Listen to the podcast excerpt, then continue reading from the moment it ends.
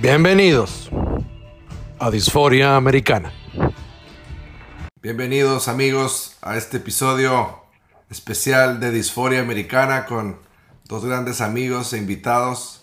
En primer lugar nos acompaña don Javier Rubio, profesor, escritor, originario de la ciudad de Chihuahua. Bienvenido Javier. Bueno, muchas gracias Nelson. Jimmy, qué gusto compartir este espacio de nuevo aquí con ustedes. Gracias por la invitación. Al contrario, Jimmy, qué buena onda que, que se organizó este episodio alrededor del rock en el cine.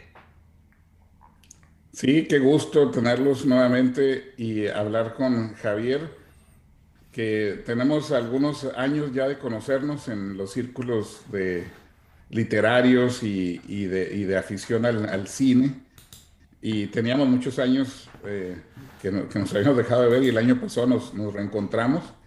Quiero aquí aprovechar el anuncio que Javier es co-anfitrión de 370, ¿no? El otro, el otro, el, 3, el 370, el otro podcast sí. que tenemos junto con Rulo Ruiz. Un saludo para Rulo. Y, y, pues este, este, el día de hoy, el tema me pareció muy importante que estuviera Javier, ya que es un gran cinéfilo y conocedor del cine. Así es. ¿Y dónde quieres empezar, Javier? ¿En qué, en, dónde, ¿Dónde empieza la relación del rock and roll con el cine? Bueno, pues eh, eh, creo que sería así como muy conveniente dar eh, un, un, vistazo, echar un vistazo a los grandes musicales de Hollywood, allá con sí. Astaire, con Ginger Rogers, con Jim Kelly, ¿no? Sí. Pero este, de ahí da el brinco directamente a, a, Elvis Presley. Y digamos que Elvis Presley con el rock de la cárcel es el iniciador de, de, del género del rock en el cine. ¿no? Eh, de ahí pues una cantidad eh, impresionante de películas que hacía dos o tres por año, aparte de todos los discos que grababa. Y viene esta, digamos, eh, vienen los conflictos bélicos, eh, uh -huh. Elvis tiene que ir este, a enlistarse eh, en el ejército y este, eso corta la carrera y da pie para que venga este, pues eh, la, la, ola británica iniciada con los Beatles que este, en 1963, 1964 empieza, eh, eh, eh, digamos, la relación de los Beatles con el cine, con esta película que se llama Hard Day's Night, que pues ya Jimmy y yo hemos platicado mucho sobre, sobre esta película. A mí me sigue gustando mucho porque es, digamos, una, una bocanada de agua fresca al, al, al sentido de, de, de, estas películas en donde de lo que se trataba era de lucirlos y de que cantaran, ¿no? Aquí le agregan este humor británico un tanto sarcástico, pero al mismo tiempo inocentón, ingenuo, ¿no? del estilo de la, de la Pantera Rosa, con sí. las rolas de, de, los Beatles que pues, no, no, me dejarán mentir, ¿no? Son, son deliciosas de principio a fin. Claro. Y fue la, y fue, y fue, y fueron en sus, uh, acompañó como a su, a su llegada también a los Estados Unidos, ¿no? Sí, claro. Su incursión en el cine.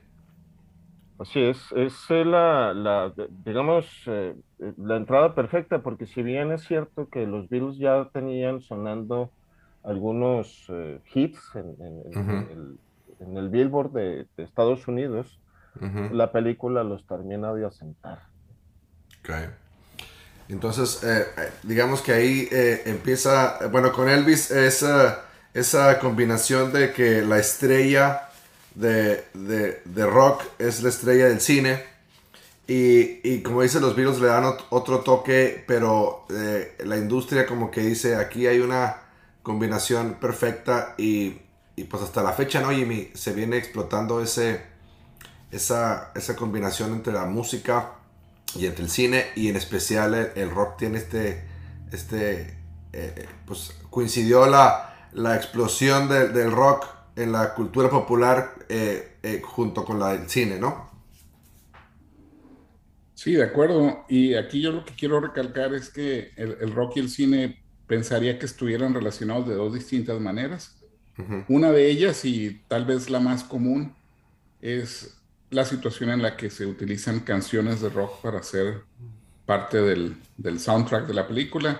De esos tenemos miles de ejemplos y quizás no mencionemos muchos de ellos. Pero ahí está, es interesante porque a veces son películas, a veces son canciones que ya conocemos, que se incorporan como parte del soundtrack.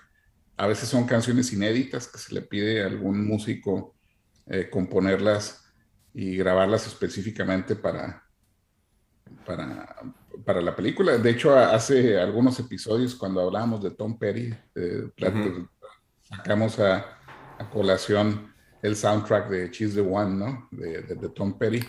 Pero a mí me gusta, a mí en lo particular me gusta más la segunda, el segundo tipo de relación del rock en el cine, donde, donde el rock es una pieza central, digamos, de la, de la historia, ¿no?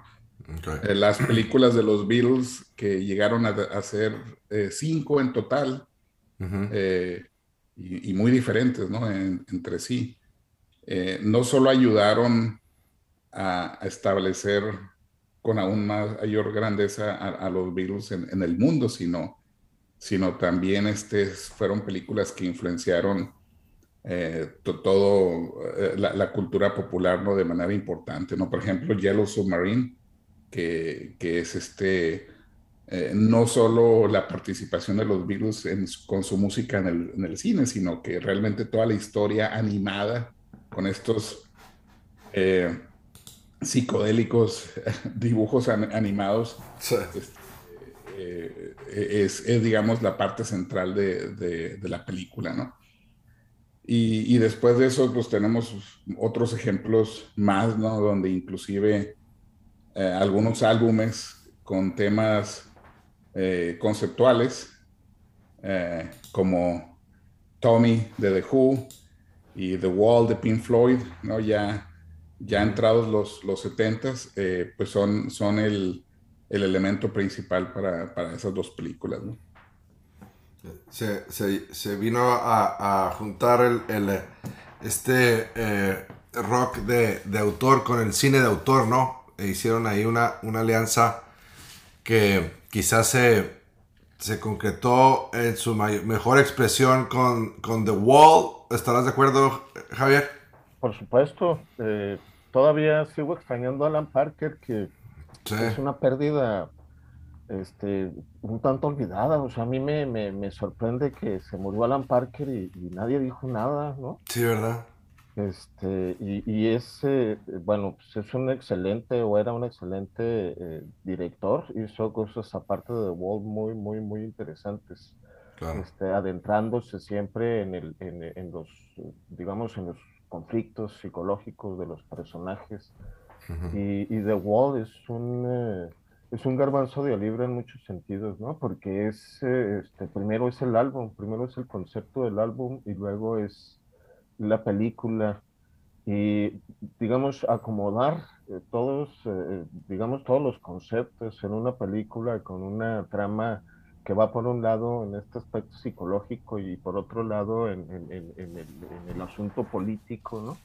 Y se convierte en una crítica monumental tanto de lo, de lo que es el, el problema del, del ser humano que se va encerrando en sí mismo, como este, los conflictos bélicos que, que estuvieron, que están y que, y que siguen y que van a seguir estando, ¿no? Entonces, este, la pared es, eh, digamos, eh, un, un, un, momento importante y, definitivo en, en, el cine con, con, respecto al rock. Eso a mí no me queda, no me queda ninguna duda al respecto. Y luego fue la entrada a, a, la década de los, de los 80, de la cual eh, ya hemos platicado y todos sabemos de sus excesos y sus eh, eh, cambios. ¿Y cómo, cómo fue la relación, Jimmy, de, del rock en el cine en esta década de los 80? Bueno, quizá al inicio del año no hubo muchos ejemplos, como que se, se, olvidó un poco esa, esa relación con el cine. Sin embargo, en marzo de 1984 sale esta película conocida como This is Spinal Tap o esto es Spinal Tap. que, que, es que ya se ha considerado, es un clásico y una película de culto, sobre todo para los aficionados al, al rock. Eh, dirigida por Rob Reiner en un formato que después se llegó a, conocer como mockumentary, ¿no? Que es como una especie de, digamos, documental falso. Pero estaba tan bien hecha y obviamente su falsedad era obvia por, el, por, por lo ridículo y lo humorístico de las circunstancias. Pero cabe mencionar que hubo gente que, que llegó a pensar que esta es una banda uh, real.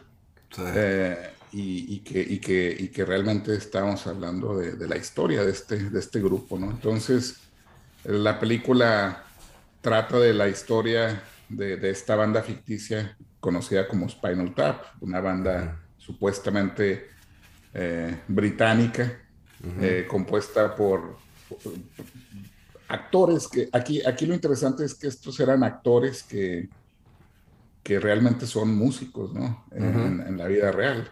Entonces eso, eso les ayudó mucho a no, no, solo estar actuando sus personajes, sino estar realmente tocando las canciones, componiéndolas. Y estoy hablando de Christopher Guest, uh, Michael McKean, excelente actor, ¿no? que inclusive recientemente lo vimos en, en Better Call Saul, Harry Shearer, que eh, conocidísimo uh, actor de voz, ¿no? como en Los Simpsons por muchísimos años. Y y este, hacen esta banda y en sus aventuras en una gira norteamericana, donde lo que hacen es a través de, de, la duración de, de, estos 80 minutos de la película es, nos muestran todos esos excesos de los que hablas, ¿no? De los grupos en los 80, todas las situaciones ridículas. Y no hay grupo de rock que no haya tenido un momento Spinal Tap y que haya sido muy parecido a lo que, a lo que se trata en la película.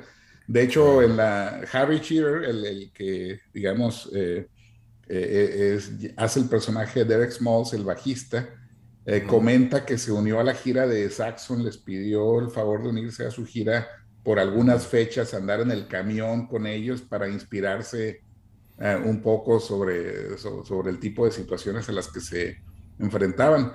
Y esta película es, es, adorada, ¿no? Pero es curioso que la mayoría de los músicos la, aman por, por, lo, la sátira de, las cosas que ellos mismos vivieron, pero se ha sabido de algunos casos donde ha tocado eh, casas, digamos, como se dice, de manera muy cercana e inclusive hay, hay quienes la, aborrecen, ¿no?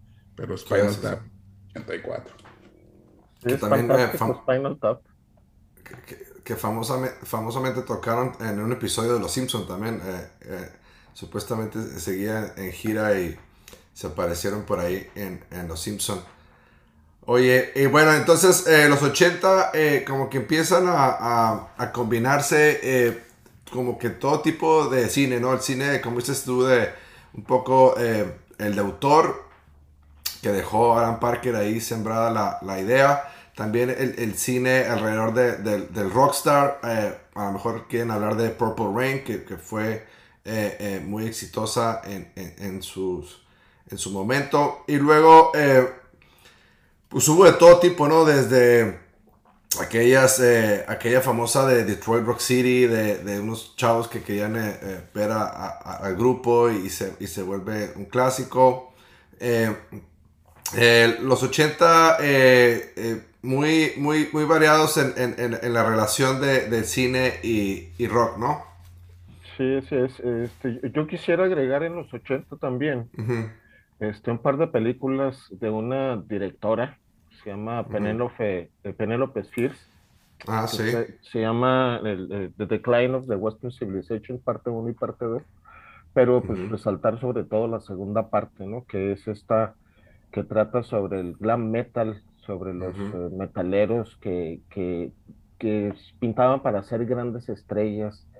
Eh, a final de cuentas, eh, pues hace un retrato de toda esta barbarie en la que se encontraban los, las grandes bandas de rock. Este, aquí cabe mencionar que pues hay muchos mitos detrás de, de esta película, ¿no? sobre todo en el sentido de si estaban realmente siendo ellos o estaban fingiendo algo, como el caso de Ozzy Osbourne, que sale haciendo una, un batidero ahí con la licuadora, etcétera, etcétera. Sí, sí, sí, Este, creo que también esa es muy resaltable porque si por un lado tenemos al, al, Spinal Tap, que es una que es un, es un documentary en donde nosotros sabemos que es que es parodia, que es comedia, y por otro lado tenemos el Western, eh, Decline Western eh, Civilization, este, en donde nosotros pensamos que no lo es, pero acá hay más fingimiento que en la primera película, ¿no? Eso, eso me, me resalta mucho. Sí, de acuerdo. La verdad está entre alguna de esas dos, ¿verdad?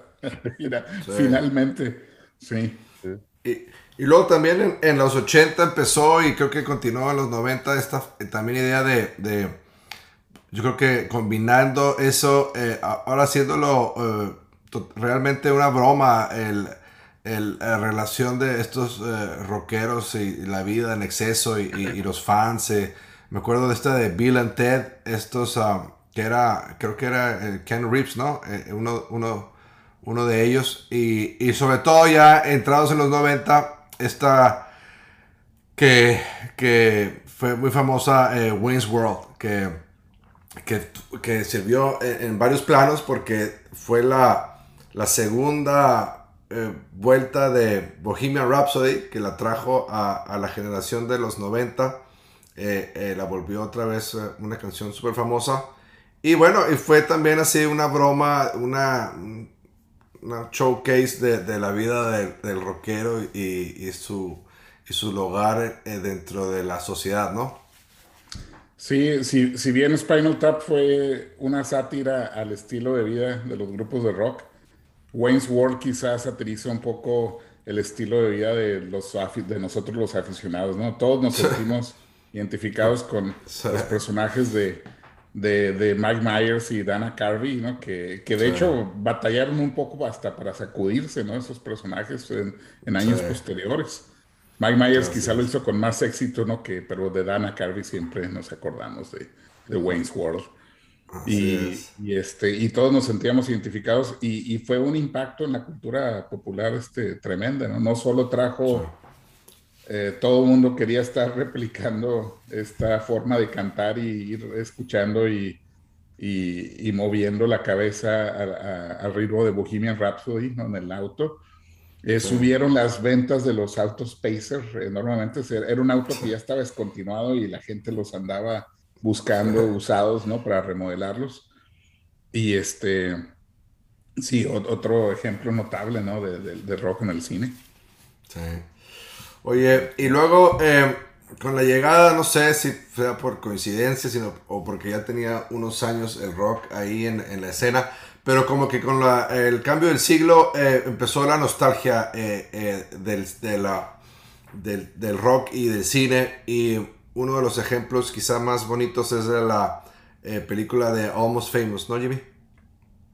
Totalmente de acuerdo. Este, de hecho, es tan significativa esta película que cuando pienso de, del rock en el cine, a pesar de que ya mencionamos muchos ejemplos, casi siempre lo primero que se me viene a, la mente es Almost Famous, porque, porque es, un homenaje, es un homenaje, es una carta de amor al, rock, al, género, a su influencia, eh, a los aficionados. Y es una, a pesar de que es una película ficticia, hasta cierto punto es autobiográfica, ¿no? Porque es dirigida y escrita por, por Cameron Crowe, eh, que relata la vida ficticia de una banda conocida como Stillwater, que conformamos viendo la película nos damos cuenta que, que es una amalgama de, de, varios grupos reales, ¿no? O sea, es una banda que no existe, pero decimos, bueno, eh, Stillwater no existe, pero muestran un poco de lo que era Led Zeppelin, de lo que era Black Sabbath, de lo que era The Doors. Y como sabemos, o muchos saben que eh, Cameron Crowe este, es un gran aficionado a la música, es director del cine, pero él se ha asegurado que la música sea una parte central de todas sus películas. Aquí nomás como trivia cabe mencionar que estuvo eh, casado unos años ¿no? con Nancy Wilson de, de The Heart. Y, él, mismo trabajó este, en Rolling Stone, en, la revista, en sus primeros años. ¿no? Entonces aquí, se retrata él como, uno de los personajes que, va siguiendo a la, banda y, tiene unas escenas eh, increíbles, ¿no? Como olvidar esa escena donde ya van en esta parte de la gira un poco cansados y frustrados por algunas situaciones que suceden en la historia y empiezan a cantar todos Tiny Dance en, el, camión de la gira. Y, y, se asoma eh, a todas las uh, eh, fetiches del rock, ¿no? A, las drogas, al sexo, eh, a los excesos. Pero eh, Javier se asoma también a una parte que, que, siempre está quizá eh, representada eh, no, no, tan bien como lo hace en, términos de las groupies, ¿no? el concepto de la groupie en, en, esta película pues como que se, se revalora, ¿no? Es una... Es, central y, y, no es esta cosa superflua y ¿qué, qué, qué, opinas de eso? No, pues este, ¿qué te puedo decir? Me das mi pata de palo cuando hablamos de, de, Penny Lane aquí en esta película que, que pues sí es, es esta representación del, de la groupie, pero también este, de alguna manera es el, es el símbolo, es el símbolo de todo lo que significa el, el, ser fanático el estar adherido a, a una banda y todo lo que todo el amor que conlleva este, estar, estar pegado a la banda, de seguirla, ¿no? De, estar con, con, ella. Ser, parte, ¿no? Representado definitivamente con, con, esta belleza de, de Kate Hudson, ¿no? este, eh, a mí también este, quiero decirles que es una película que me embarca en muchos sentidos, somos famous y, pues también destacar que hay una versión un poco más larga que la que aparece en el cine, que es muy recomendable porque hay escenas que, que no vimos en el cine, pero en el, en el DVD sí están. Y, este, y le agrega, aporta muchísimo. Dos cosas hablando con respecto a lo que estaba diciendo Jimmy hace rato. Eh, ya que eh, Cameron Crowe este, participó en esta revista Rolling Stone, hizo muchas amistades, entonces hubo permisos para utilizar música en estas películas que no había tenido absolutamente nadie, ¿no? O sea, tuvo la oportunidad de meter a Led Zeppelin, tuvo la oportunidad de meter este, un montón de, de música y eso enriquece muchísimo la película. Y, de acuerdo y bueno, este Penny Lane es más, más allá que la groupie, sino ese, es este amor que todos nosotros sentimos por el, por el rock. Es, yo creo que nuestro, nuestro fanatismo encarnado en esta mujer. Y eso, eso a mí me, me, resulta fascinante. Sí, que bueno, excelentemente eh, lo, lo, manejaron. Y luego, eh, pues no sé, caminando eh, como vamos cronológicamente, en, ya metidos en, en, este siglo eh, se vienen películas eh, eh, que, que, no se meten solo en la nostalgia, pero que también quieren presentar la historia de, de, de, una banda, ¿no? Una historia completa. quizá el mejor ejemplo han sido la, la, la película de Bohemian Rhapsody, que llegó a ser la, a ganar el Oscar el actor y luego la película sobre Elton John, eh, también eh, centrales eh, y, presentando la historia, pero una historia controlada, en este caso una historia presentada por, por ellos mismos, pero, pero honesta, ¿no? Con, los errores, con los excesos. Y, luego también se, en esta nueva era del, del streaming, eh, por el lado de Netflix nos llegaron eh, revelaciones como fue la, la película de, de Motley Crue, que, que, igual un grupo que tuvo su éxito y que, y que fue importante, pero que con esa nueva presencia lo trajo a, una, a las nuevas generaciones como, como, como, como una banda presente, una banda nueva. Entonces, ¿Cómo, ¿Cómo, ven estas, este nuevo, esta nueva eh, forma de expresarse, de relacionarse el rock en el cine como una especie de, tributo a, aquellas bandas? A mí, a mí me, eh, me parece que es, eh, como, como lo estás remarcando, Nelson, es una especie de, de, de, regresar a los orígenes, este, plantearlos de nuevo y renovarlos y, e intentar que las generaciones nuevas conozcan sobre estas bandas y sobre todos los mitos que los rodean. Eh, yo supongo que es eh, que va más allá de la nostalgia, o sea, como que en su momento pueden pensar, esto vendió en, en, aquella época, vendió en los ochentas, ahora este, pues, lo, volvemos a poner en el, en el radar y pues vamos a ver qué, qué otras cosas pueden generar. No sé si no sé qué pienses tú, Jimmy, al respecto. Sí, yo ahí quisiera mencionar un par de perspectivas. Acabamos de hablar de Almost Famous, donde, donde es casi biográfica, ¿no? O sea, cambiando algunos personajes reales por ficticios, el nombre del grupo, el nombre de los personajes. Y, y nos encantó Almost Famous porque nos retrata esa historia, pero usando algo de ficción. Otro ejemplo de esos fue Rockstar en el 2001, claro. que les quiero aclarar aquí, eh, quizá mucha gente no lo sabe, que realmente esta película de Rockstar, que también este, con, con Mark Wahlberg, ¿no? que también habla de esta, de esta banda eh, ficticia, eh, Steel Dragon, realmente ese guion, el guion original era, era retratar este, la historia de Ripper Owens cuando fue seleccionado por Judas Priest. Pero los estudios pensaron que usar Judas Priest y, y, usar esa historia no iba a ser lo suficientemente comercial, ¿no? Entonces le hicieron estos ajustes para hacerla una película más, más popular. Eso lo vimos en el 2000, en el 2001.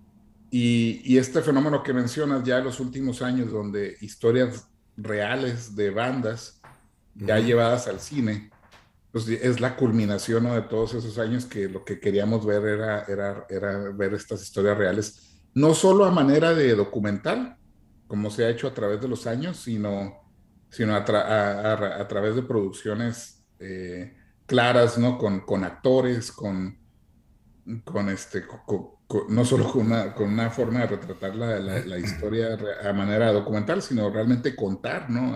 usando el cine, eh, esos casos que mencionas Rocketman, Bohemian Rhapsody, The Dirt, son, son notables. Y también aquí, relacionado a lo mismo, quisiera destacar el trabajo que ha estado haciendo este director, Sam Dunn, ¿no? que, es, que es un, un metalero de, de, hueso colorado, lo que empezó a hacer con Iron Maiden ¿no? en Flight 666, donde retratan la historia de esta gira eh, famosa, ¿no? Donde el mismo Bruce Dickinson hace el piloto del, del avión que los, que los lleva a todas estas ciudades. Y, y Sam Dunn empezó a tener, y, se hizo de tan buena reputación a raíz de ese documental que lo empezaron a llamar para otros tantos, ¿no? Como Beyond the Lighted Stage de Rush, que es de mis favoritos. También la, la, historia de Anvil, ¿no? Esta banda poco conocida de The Rock, ha hecho de CC Top, de, de otros tantos. Esta es otra que, eh, nos ha dado el, ah, tanta, ah, el, eh, acceso a, Netflix y a todas estas opciones en streaming que hay, muchísimos documentales de bandas, eh, no todos de la misma calidad, obviamente, pero nos ha dado acceso a, ver cosas que jamás imaginamos ver y, a conocer sus, sus historias de, de propia mano cosas que, que pues, eh, si no eras un lector o un seguidor, ahora tienes acceso de, de forma más abierta, ¿no?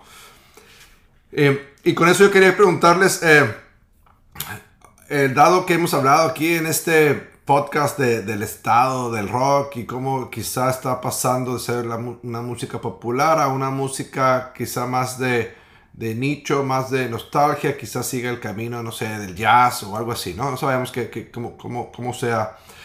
Pero también eh, eh, me gustaría preguntarles cómo ven la relación eh, en los próximos años del rock en el cine, ¿no? Vemos ahora muchos músicos de rock haciendo los soundtracks de, de, de películas, ¿no?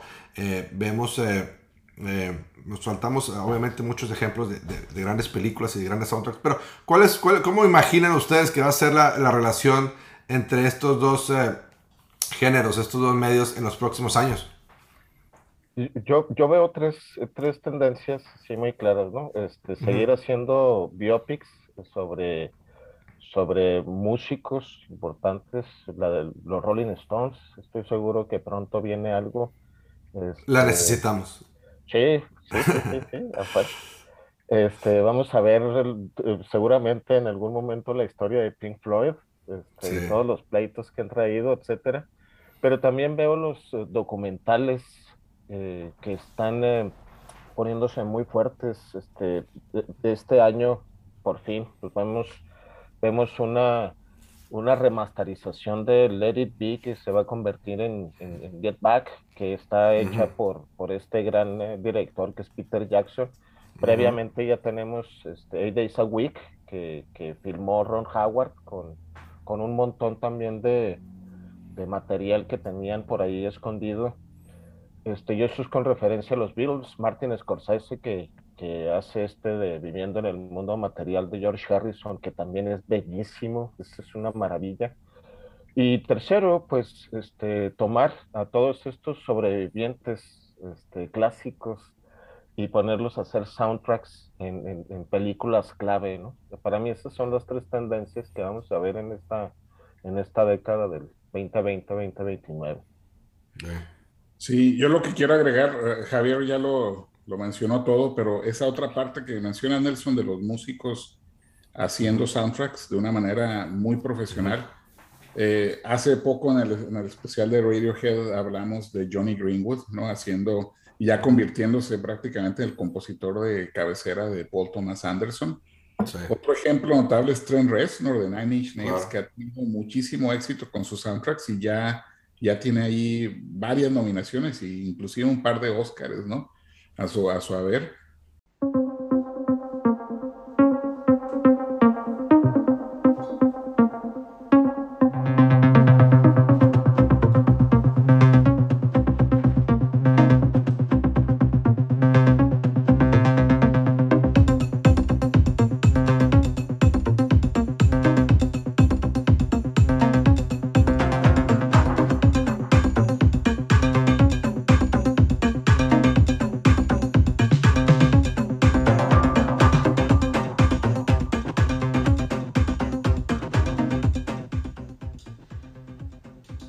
Además de Johnny Greenwood y Trent Reznor, que quizás sean los más conocidos por lo sofisticado de sus soundtracks, uno que quiero mencionar es Trevor Rabin, eh, o Trevor Rabin, como le queremos decir, el guitarrista de Yes, o uno de los guitarristas de Yes, eh, que tiene en su carrera más de 40 eh, soundtracks. de hecho, se dice que realmente eh, cuando ya Yes ya, ya, digamos, estaba bajando en popularidad en, a mediados de los noventas y que, y que regresa a la alineación original, ¿no? Que, que, sale Trevor de la banda y vuelve a entrar este Steve Howe. Eh, Trevor se enfoca de lleno a la composición de soundtracks y él, aprovechando sus contactos, sus conexiones en California, y se pone a, a hacer música de películas de una manera incansable, ¿no? Al grado, al grado que ya tiene 30 años haciéndolo. Curiosamente, Trevor se ha enfocado más al cine comercial, ¿no? no con muchas intenciones de, figurar como, como compositor, sino más bien como vehículo de, de dar este background, este fondo a, a, las películas. Entonces no son muy notables sus filmes, sin embargo, es interesante ver cómo, un, cómo los músicos que admiramos, ¿no? que conocemos por tantos años, hacen esta transición a componer para el cine. Agregaría también a John Paul Jones, que también hizo mucha música, mucho soundtrack en los años 80 y que pues, en realidad nadie se acuerda, una, posiblemente mucha gente no sepa que varias películas, por ejemplo, de Charles Bronson, fueron este, musicalizadas por, por John Paul Jones. Ah, sí, no, yo no sabía. los, Vengadores Anónimos 3 ah, ¿sí? la música es de John Paul Ah, fíjate, no, me sabía eso. Qué padre. Pues sí, es que la verdad que eh, con la limitante del tiempo no, eh, hay muchos eh, grandes ejemplos que, que pasamos de largo, pero quizá ahorita nos dé la oportunidad de que con lo que hemos recordado quieran ustedes pues dar un recuento de, de, de, sus favoritas o de las que tienen un lugar importante en esta relación entre rock y, y cine. Javier, ¿tú quisieras comenzar? Que, eh, bueno, yo tengo un, un, top 10 o un top 20 de, de, este tipo de películas, pero si nos concentramos en, en, un 5, por ejemplo, sí. creo que, este, y en un orden cronológico, pero no de importancia tanto, este, yo empezaría con, con A Hard Day's Night de los Beatles, este, muy importante por sus, digamos, sus innovaciones eh, en cuanto a la narrativa la película sigue siendo ingenua, cierto, pero, pero contiene ahí aspectos, por ejemplo, un tanto surrealistas, etcétera. Y luego, definitivamente, El Submarino Amarillo, que es una, una película de, dibujos animados que cuenta una historia, pero muy introspectiva. Entonces, eso a mí me parece de lo, de lo más de lo más maravilloso que hay. Este, sigo eh, definitivamente con eh, La Pared, que es eh, para mí el, epítome de, un musical que no fue considerado totalmente como un musical, sino más bien una, digamos, un, contar una historia a partir de, de, la, del álbum conceptual. Seguiría definitivamente con, con Almost Famous. Almost Famous este, me parece que es algo eh, sublime porque es esta historia, como bien lo dice, como lo dice Jimmy, es, es, una carta de amor al, rock a partir del cine y pues es una mezcolanza de, de, muchas cosas que posiblemente nosotros ya sepamos y posiblemente no, pero está contado de una manera magnífica. Y cerraría mi top 5 con, eh, este, con el documental de Martin Scorsese sobre George Harrison, porque eso, este, en definitiva, es una película que dura tres horas y media, que te cuenta la historia de George Harrison, pero que profundiza muchísimo en otros aspectos de la vida. Entonces, este, es un músico que, que yo amo profundamente, pero eh, en, la película me, me deja me deja la satisfacción de saber que soy que, que soy afín a él. Que estás acompañado. Sí, sí, sí. definitivamente. Entonces ese sería mi, mi, top 5. Pues está difícil de, de, de, de, toparlo, Jimmy. ¿Cuál es el tuyo? Bueno, yo también voy a mencionar cinco y muchas de esas coincidencias con Javier. Y voy a mencionar al menos una, Javier, que estoy seguro que, que vas a coincidir conmigo. Quisiera empezar con Yellow Submarine del 68. Fue una de las primeras películas de, rock que vi de, niño y me cautivó y incrementó mi, amor por los Beatles. Eh, continuaría con This is Spinal Tap del 84, una película que no me canso de ver y, cada vez que, que, tengo la oportunidad la, la repito. Y le subes al volumen 11. Exacto. véanla para que sepan de lo que estamos hablando con el volumen 11. Clásico. Sí. Almost Famous del 2000, ya hablamos suficiente de ella, pero es, está, tiene que estar ahí, es fundamental. Y agregaría dos más, más recientes. Una de ellas, no muy bien acogida por la crítica, pero me encanta esta, esta película, la he visto en ocasiones y me sigue encantando es Across the Universe del 2000. Ah, claro, claro. Ah, muy bueno. Julie Taymor. Sí, es un, es un musical eh, con, con, puras canciones de los Beatles, no tocadas por, por ellos, sino por, por otros distintos músicos y retratada de manera excelente, ¿no? Eh, eh, las canciones de los Beatles en, en, la historia. Y me gustaría cerrar con una, estas cuatro que mencioné, pues son, son películas, digamos, de ficción, pero me gustaría a mí cerrar con Beyond the Light Stage, el documental de Rush de 2010, porque creo yo que finalmente los aficionados a una banda grandiosa. Como Rush, tuvimos la oportunidad de ver a nuestros héroes, ¿no? A nuestros ídolos llevados al cine en, un documental hecho de una manera tan, tan, tan grande, ¿no? Y que también, este, esa para mí es, entonces, en todo caso, es una carta de amor a los fans de Rush, ¿no? Son las cinco para mí. De acuerdo, Y, y, creo que sí podríamos hacer una pequeña mención honorífica a eso que, que acabas de decir de Cross the Universe, porque este, a mí no me gustan mucho los musicales, salvo The Wall y esta de Cross the Universe, porque este, toman las, las rolas de los Beatles y las acomodan de tal forma que te cuentan una historia este, profunda sobre, sobre Norteamérica, sobre Inglaterra y sobre el mundo en general, ¿no? y, es una protesta en contra de la guerra. Y hay una escena que, que necesito mencionar, pero este, con Aguanchu eh, Chiso Heavy están haciendo una, una alusión al tío Sam y, y, cómo se lleva a la gente, cómo se come a la juventud, ¿no? Y eso me parece sensacional porque eh, cinematográficamente es una maravilla.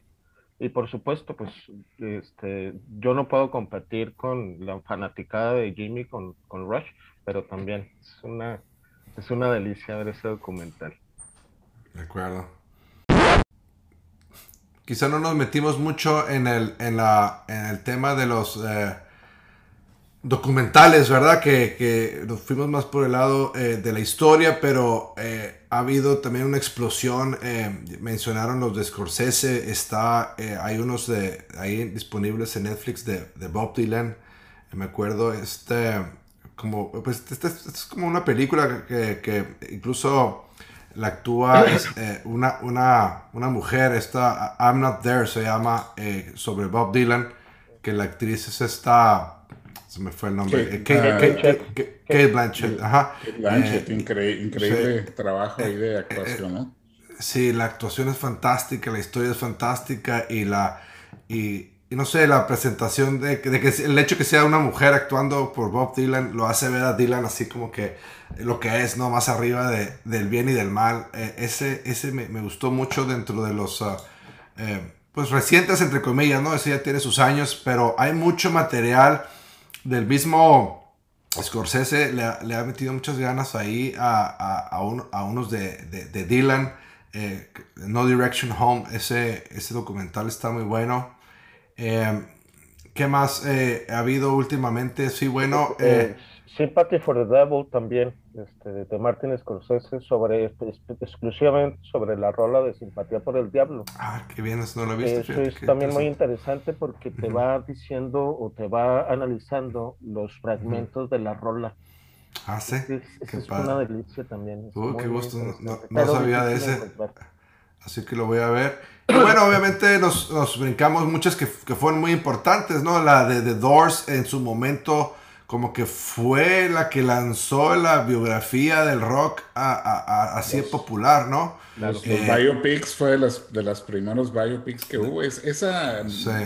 no recuerdo, es de Oliver Stone, creo. Oliver Stone, Oliver Stone del 91. Muy criticada también, ¿eh? Este, sí. no, no, fue tan, tan bien acogida, pero me parece un esfuerzo bastante notable y, y, digno de, de ver. Claro. Sí. Mi, mi historia con la, ¿Cómo olvidar The End en Apocalypse Now? ¿no? o sea, ah, oh, hablando de los Doors y del cine. ¿no? Y, y, una, una que, nos, que nos llega directo, eh, eh, pero no, no fue muy eh, destacada, fue La Bamba. tuvo su éxito y, y pues trajo la, la, historia de Richie Valens.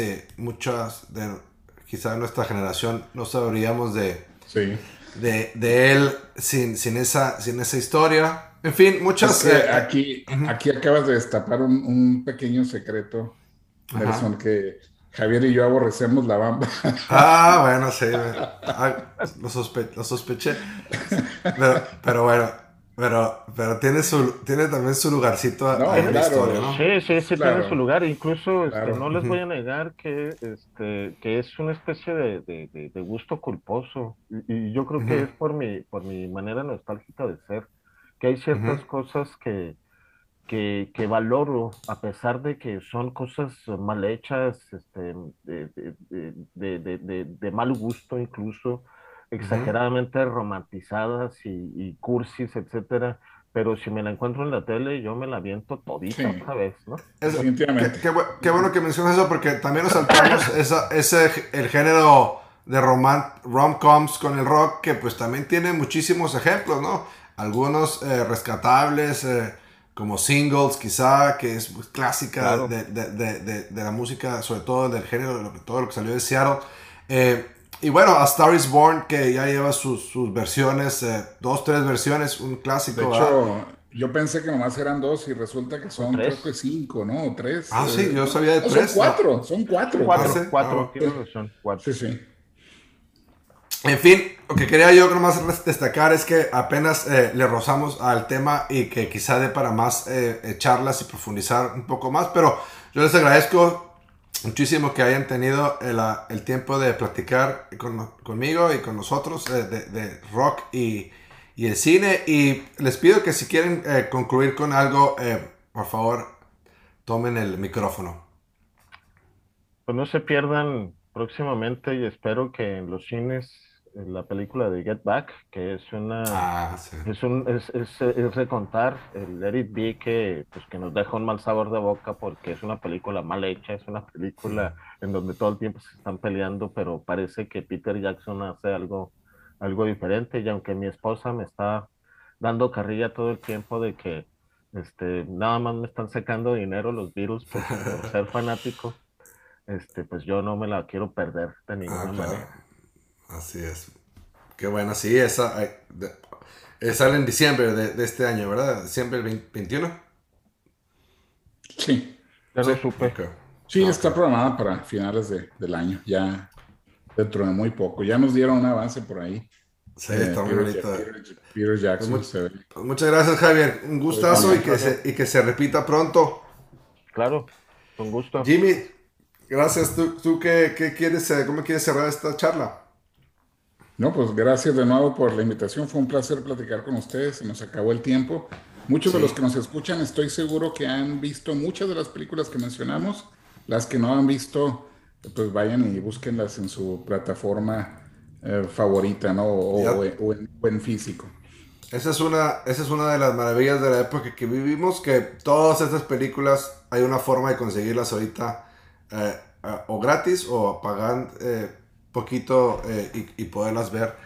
Y pues, eh, pues muchas gracias amigos y seguimos entonces en, nuestra, en nuestras charlas y hasta pronto.